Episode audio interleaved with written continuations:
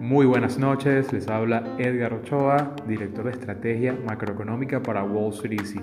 El día de hoy vamos a hacer un resumen de lo que fue la semana en Wall Street, donde estamos de nuevo en récords históricos y donde estamos viendo algunos, algunas noticias interesantes que hay que mencionar y analizar. Vamos a comenzar con un récord histórico para, para los mercados. Esto se da a pesar de que la economía está en desaceleración Ojo, está en desaceleración, no estamos en recesión ni mucho menos. Eh, ¿Por qué vienen los récords históricos? Bueno, porque la Reserva Federal, a pesar de, la data de inflación que ha sido bastante buena esta semana, a pesar del reporte de empleos de la semana pasada, ha mostrado que va a reducir tasas de interés. durante la semana, eh, Jerome Powell comentó eh, que bueno, dejó entrever que, que, se va a ver, vamos a ver una reducción de tasas de interés a finales de, de este mes. Y eso evidentemente es positivo para los mercados por el hecho de que cuando se baja la tasa de interés, el costo por pagar deudas para las empresas baja eh, y además que es mucho más sencillo colocar deuda en los mercados cuando, cuando pasa esto, porque bueno, la empresa puede emitir bonos y, que le, que le salgan menos costoso después pagar esos bonos, básicamente, por simplificarlo mucho. Eh, entonces este tipo de cosas lo, celebran en sobre todo sectores altamente endeudados, como el sector de servicios públicos, como es el sector eh, de, bienes, eh, de, bienes, raíces no necesariamente endeudado, pero que depende de, que la gente se, tenga una hipoteca, agarra una deuda para comprar su casa. Y sectores industriales que bueno, también se ven beneficiados de, al tener deudas altas, ellos ganan con, con el hecho de que se baja la tasa de interés. ¿Quiénes pierden? Bueno, el, principal perdedor es el sector finanzas, dado que el, el, sector finanzas es el único que se beneficia de, de cuando la tasa de interés está alta, dado que pueden cobrar más por las deudas que emiten por a, a sus clientes. Así que bueno, esto explica por qué la bolsa sigue celebrando. La economía no está bien, pero sabemos que tenemos lo que en inglés le dicen el, Fed Put.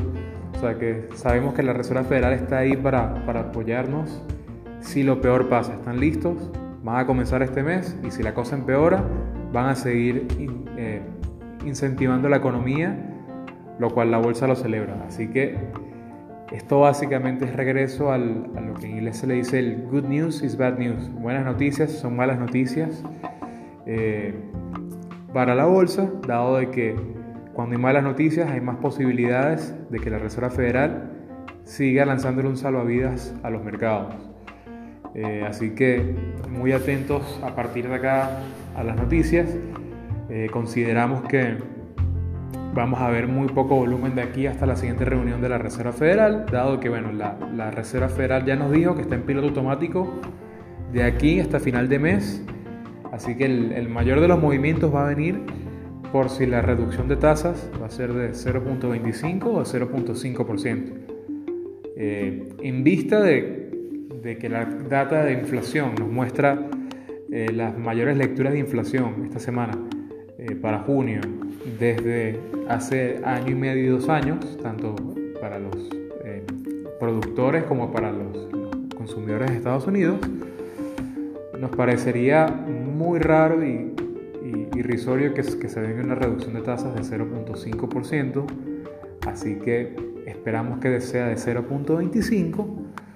El mercado sigue apostando a que va a ser de 0.5, o bueno, por lo menos un 25% del mercado ve que va a ser de 0.5%, nos parece que esto es irracional. Así que hay algunos trades interesantes a hacerse eh, que nosotros eh, se los vamos a estar enviando o se los hemos estado enviando a nuestros clientes. Hemos estado haciendo algunos trades que se benefician de, de estas dinámicas. Eh, otro punto interesante de, esta semana es que con la data de inflación, y esto va relacionado con, con las probabilidades de, de si la bajada es de 0.25 o es más agresiva, con la data de inflación vimos cómo el mercado de bonos eh, tuvo una fuerte caída. Teníamos, veníamos de, que el mercado estuviera, tuviera un rendimiento para el bono de 10 años eh, del Departamento del Tesoro de, de 1.98%, cayó del 2%, que es un, eh, un piso psicológico importante. Después de publicarse dos días seguidos data de inflación más alta de lo esperado, vimos cómo voló el, rendimiento del bono a 2.12%. Eh, así que un aumento bastante importante que el mercado por hoy ignora, pero hay que estar muy atentos porque eh, el mercado de bonos es el que más eh, nos puede dar señales de, de, qué va a hacer la Fed más allá de julio. Y otro, otra cosa muy importante que pasó con el mercado de bonos es que la curva de rendimiento que estaba invertida, o sea, cuando la, curva, cuando la curva de rendimiento está invertida es señal eh, de que puede venir una recesión en los siguientes 8 a 24 meses. La curva de rendimiento eh, dejó de estar invertida hoy, así que muy interesante. Esto es algo que la Fed está observando eh, con, mucha, con mucha cautela. Y esta es otra cosa que nos dice de que pudiera venir un recorte de tasas en julio, pero que venga uno en septiembre va a estar complicado si la data sigue saliendo como viene saliendo. Así que muy atentos, nosotros seguimos eh, viendo al sector finanzas como uno de, de los que debería haberse beneficiado con esta rotación una vez el mercado entre otra vez a, un juego un poco más lógico. Eh, así que bueno, vamos a hacer un, vistazo más allá de, estos, de todo lo que pasó en la semana en el mercado. Vamos a hacer un vistazo un poco a, quiénes fueron los ganadores y los perdedores. Eh, así que bueno, los índices en récord histórico. Eh, fuera de los Estados Unidos, muy interesante la acción desde Brasil eh, con, la, con la aprobación de la reforma, de, de, reforma de pensiones en el Congreso brasileño. Tiene a, a, la bolsa local subiendo cerca del 2.5% y 2.41% para el, el ETF EWZ eh, otra que, estuvo eh, subiendo fue la bolsa de Taiwán y fue la, segunda que, que, veo acá más interesante que subió un 1.7% en la semana. De resto fue una semana relativamente negativa eh, para los mercados emergentes. Otro interesante fue energía, subió cerca del 2% el sector con la subida del petróleo por distintas razones, sobre todo geopolíticas. Eh, el oro subió esta semana y esta es una que es muy interesante a tener en cuenta porque el oro sigue en, uno de los puntos más altos en, años y está haciendo al mismo tiempo que están subiendo los rendimientos de los bonos. Generalmente estos dos tienen una correlación negativa, así que si los bonos siguen en, la tendencia actual, se va a poner interesante eh, algunos trades con oro eh, y el sector tecnológico fue el otro que, más subió. Eh, ya les voy a estar hablando un poco más de esto. Eh, y bueno, de resto vamos a, ver en, acciones particulares. Las, más llamativas fueron United Healthcare, que subió casi un 8% en la semana por una, algo que se está discutiendo para reformar en, en el Congreso la ley de rebates, como se dice en inglés, eh, se, se, canceló, lo que beneficia a las aseguradoras como, como UNH, como United Healthcare. Eh, pero nos han estado llegando muchas preguntas sobre Facebook, que también subió 4.3% en la semana, haciéndola una de las tecnológicas que más ganó. Amazon subió 3.5% en la semana, gracias al, a que viene el, el Prime Day. Eh, que es uno de los días que más vende Amazon del año eh, y hay mucha expectativa al respecto a este día. Y de las más perdedoras está Johnson Johnson con 4.46% de pérdida. Eh, y bueno, arrastró el sector eh, con, con, las noticias de hoy eh, que se comentaba que, que, el Departamento de Justicia está investigándolos y se une a, a un montón de, de casos que, que tiene la, la, empresa en contra. En las, en estas, voy a hacer una pausa publicitaria y vamos a hablar un poco de Facebook y un poco de Johnson Johnson en la siguiente, eh, en la siguiente parte del, podcast. Así que bueno, eh, comenzamos de nuevo en unos segundos.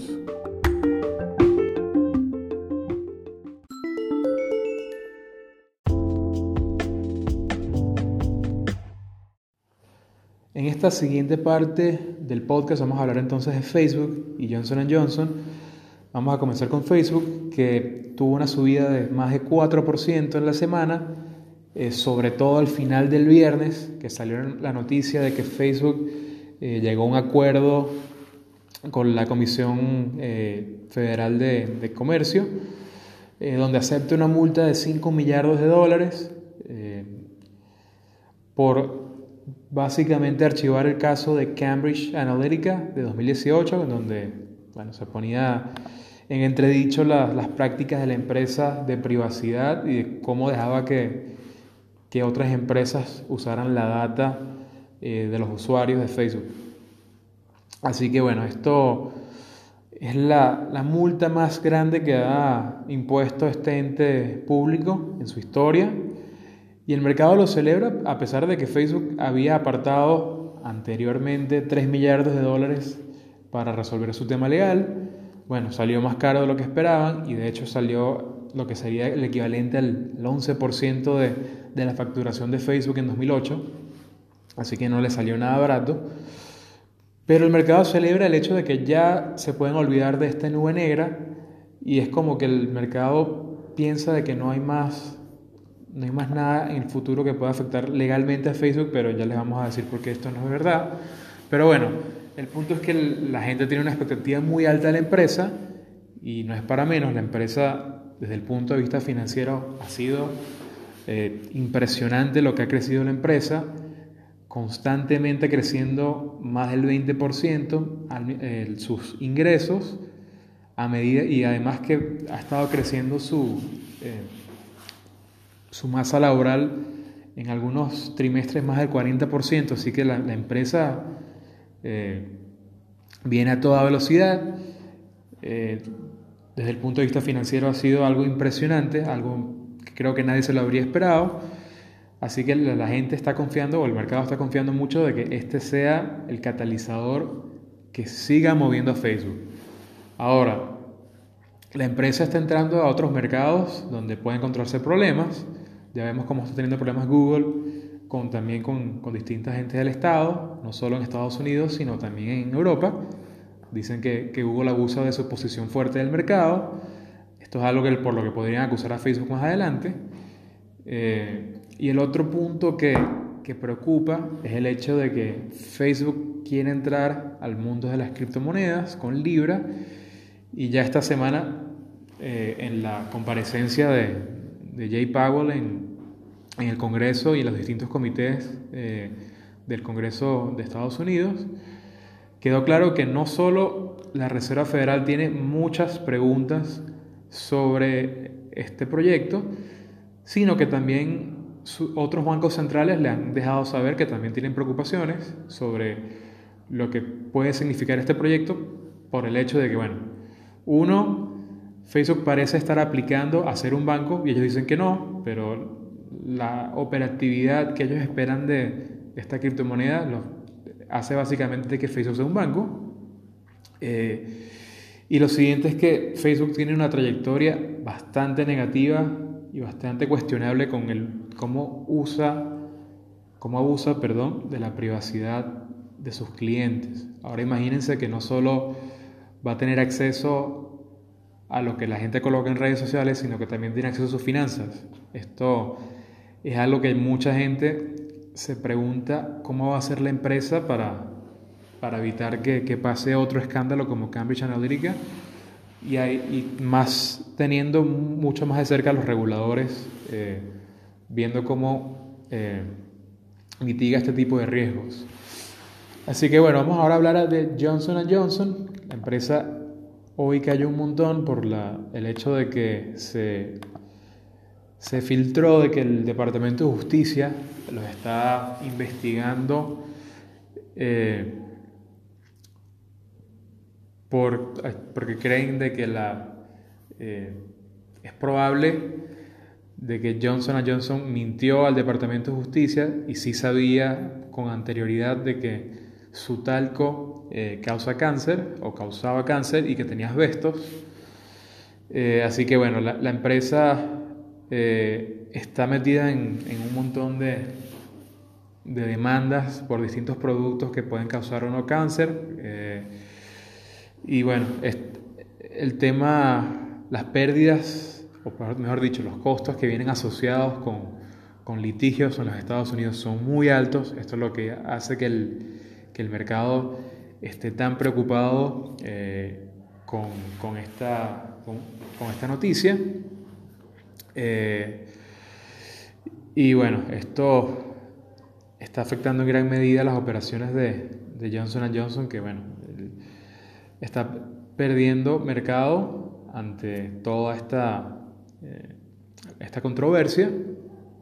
Y además de eso le va a salir billones de dólares salirse de, de este asunto al, tiempo de que bueno está siendo demandada en, en, California, en Alabama, ahora el Departamento de Justicia también quiere eh, demandarlos, así que cada vez que sale una noticia de estas, lo que hay que pensar es que esto va a tener un costo importante para la empresa, tanto legal como después de, de PR, eh, de relaciones públicas, para limpiar su nombre si, si es inocente. Así que, complicada situación. Ahora, desde el punto de vista técnico, les voy a comentar con ambas empresas.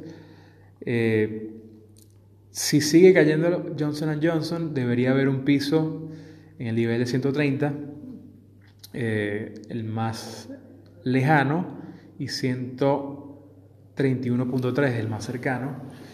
Y con Facebook, si, siguen si sigue la, el, optimismo, debería irse a un lugar cercano al 220, cerca de su récord histórico. Eh, y bueno, ya está a menos de 15 dólares, así que eh, todavía hay algo de espacio si, si sigue el momentum para, para Facebook. Así que bueno, no quiero alargar más el podcast. Esto es todo por hoy. El lunes les estaré comentando sobre las empresas que reportan en la semana, que comiencen con los bancos. Así que muy importante. Eh, y les estaremos comentando qué tal salieron los bancos del lunes y bueno, las empresas que, que reportarán el resto de la semana. Así que se despide de Ochoa. No olviden que cualquier pregunta la pueden enviar a info.wallstreeteasy.com.